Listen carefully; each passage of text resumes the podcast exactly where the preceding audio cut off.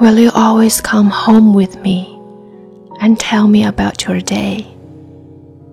Tell me about the guy in work who talked too much, the stain you got on your shirt at lunch.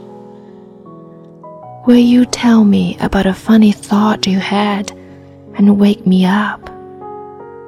But you've already forgotten. Tell how crazy everyone is and laugh about it. And if you get home late and I'm already asleep, just whisper in my ear one little thought you had today. Because I love how you look at the world. I'm so happy I get to be next to you and see the world through your eyes with love.